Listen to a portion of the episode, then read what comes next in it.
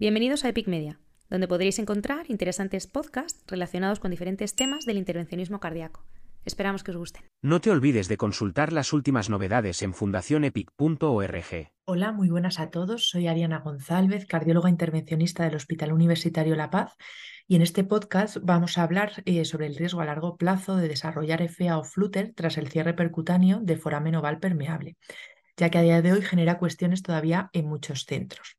Como sabéis, el foramen oval permeable es un defecto del septo interauricular debido a la ausencia de fusión del septum primum y secundum tras el nacimiento. Da lugar a un zoom derecha-izquierda que en el caso de que haya material embólico venoso puede pasar a la circulación arterial y dar lugar a una embolia cerebral. La prevalencia del FOB en pacientes con ictus sin causa aparente, lo que llamamos ictus criptogénico, se encuentra en torno a un 45%. A día de hoy se recomienda el cierre percutáneo del FOB para la prevención del ictus en los pacientes de menos de 60 años con ictus de origen indeterminado y foramen oval permeable presente. El desarrollo de FA o flutter pues es una complicación que es potencialmente conocida relacionada con el procedimiento del cierre del FOB. Pero sin embargo, ¿cuál es el riesgo a largo plazo de desarrollar FA tras el cierre del foramen? Es desconocido. A esta pregunta eh, trata de respondernos eh, Christian Balderman en el artículo publicado en el European Heart Journal en junio de este año. Es un estudio de Cortes Nacional danés eh, que el objetivo fue evaluar el riesgo a largo plazo de desarrollar FA Flutter tras el cierre percutáneo del FOB. El periodo de inclusión fue desde el 1 de enero de 2008 al 31 de diciembre de 2020. Eh, se trataban de pacientes por encima de 18 años y que pertenecían al registro de pacientes nacional daneses. Durante este periodo, los autores identificaron tres cortes. Una de pacientes sometidos a cierre de foramen oval permeable, eran pacientes que habían tenido un ictus o una IT con FOB eh, como probable causa. Otra segunda corte, que eran pacientes eh, con los que se había diagnosticado un FOB, pero no se les había hecho cierre.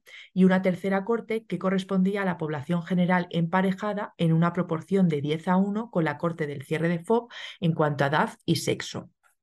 En todas las cortes, el resultado fue el primer diagnóstico de FA o flutter, ya fuesen de pacientes que estuviesen hospitalizados o de manera ambulante, y se siguió a los individuos hasta el resultado, muerte, emigración o el final del periodo de estudio, es decir, lo que ocurriera primero. En cuanto al análisis estadístico, se decidió comparar estas tres cortes eh, mencionadas previamente, se calcularon los índices de riesgo del hazard ratio y los intervalos de confianza del 95% mediante la regresión de Cox, y se hizo un ajuste por edad, eh, sexo, año índice, comorbilidad y tratamiento con beta bloqueantes. Posteriormente se hizo un análisis antes y después de los tres meses a partir de la fecha índice se incluyeron un total de 818 pacientes con cierre de FOB, 1.224 con diagnóstico de FOB no intervenidos y 8.170 individuos emparejados. La edad media fue de 48 años y entre un 58 y un 60% eran hombres. La mediana de seguimiento fue de 680 días en el cierre de FOB, 63 eh, días en la corte del diagnóstico de FOB y 750 días en la corte control. Eh, en total eh, se diagnosticaron 54 pacientes con FA en el grupo de cierre de FOB, 35 en el diagnóstico de FOB y 51 en la población general. En cuanto al riesgo absoluto, en el grupo de cierre del foramen, el riesgo de FA aumentó rápidamente en los primeros meses tras el procedimiento, siendo de un 5,2% en los primeros tres meses tras el procedimiento y de 2,7% a partir de los tres meses. En el grupo de diagnóstico de FOB, el riesgo de FA fue del, del 1,6% en los primeros tres meses y del 3% tras ese periodo de tiempo. Y en el grupo control, el riesgo dentro de los tres meses eh, fue del 0,1% y de 1,1% a partir de los tres meses. En cuanto al riesgo relativo de presentar FA a cinco años, fue significativamente mayor en el grupo de cierre de FOB en comparación con el grupo de diagnóstico de, eh, FOB, con un hazard ratio de 1,6. Este aumento en el riesgo fue a expensas de un aumento durante los primeros tres meses, con un hazard ratio a de 2,3, sin cambios más allá de este tiempo. El riesgo de desarrollar FA a 5 años fue considerablemente más alto en el grupo de cierre de FOB en comparación con el grupo control, con un GSR ratio de 11, siendo aproximadamente 50 veces más alto durante los primeros tres meses, estabilizando posteriormente tras este periodo de tiempo, con un GSR ratio de 2,5. Por tanto, el desarrollo de FA ocurre principalmente en los primeros tres meses tras el cierre de foramen y se relaciona, parece ser, con el procedimiento.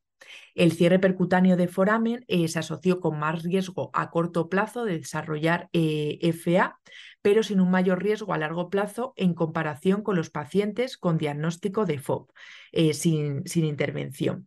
Y comparado con la corte emparejada, que es una corte que de por sí tiene muy bajo riesgo absoluto de FA, no hubo un aumento sustancial en la tasa relativa de FA a largo plazo, más allá de los primeros tres meses tras el cierre. La importancia clínica de la FA después del cierre del FOB aún es discutible, parece ser que el efecto protector del cierre eh, no está contrarrestado por un mayor riesgo de, eh, por un mayor riesgo de desarrollar FA precoz tras el procedimiento, ya que todos los ensayos clínicos aleatorizados que se han realizado objetivan un menor riesgo de ictus tras el cierre del FOB. La teoría es que cuando aparece esa FA en los primeros meses eh, se trata de un proceso que es benigno, transitorio, asociado a la irritación e inflamación del septo interauricular por el implante del dispositivo y no porque haya una FA subyacente que nos haya diagnosticado. Este estudio, sin embargo, bueno, pues deja cuestiones que no se han tratado, como por ejemplo, no se, no se habla eh, de la duración de la, de la, FA, sí que parece ser que son FAs que son sintomáticas o de larga, o de larga duración, ya que eh, los pacientes tenían que tener contacto médico. Luego, de estos pacientes que presentaron FA en los primeros tres meses, eh, se desconoce cuáles volvieron a tener una recurrencia, ya que una vez que se hacía el diagnóstico de FA, se dejaban de seguir. Tampoco sabemos cuál fue el manejo de la, de la arritmia ni el pronóstico de esta FA procedimiento, incluido la recurrencia de, de ictus, por lo que se necesitarían más estudios en este sentido. Como conclusión, el cierre del FOB nos asoció con un aumento sustancial del riesgo a largo plazo de FA o flutter, más allá del conocido riesgo a corto plazo relacionado con el procedimiento. Se sabe, eh, por tanto, que la FA en los primeros tres meses tras el cierre percutáneo es algo que es transitorio y es común, pero que el riesgo de recurrencia y el pronóstico a largo plazo eh, es desconocido. Sin embargo, la FA, más allá de los tres meses tras el cierre, es algo que es infrecuente, pero que cuando aparece eh, el tratamiento lo debemos de basar eh, en base a las guías de práctica clínica de FA. Esto es todo, muchas gracias y nos vemos en el próximo podcast. Muchas gracias. Os esperamos en el próximo podcast en Epic Media.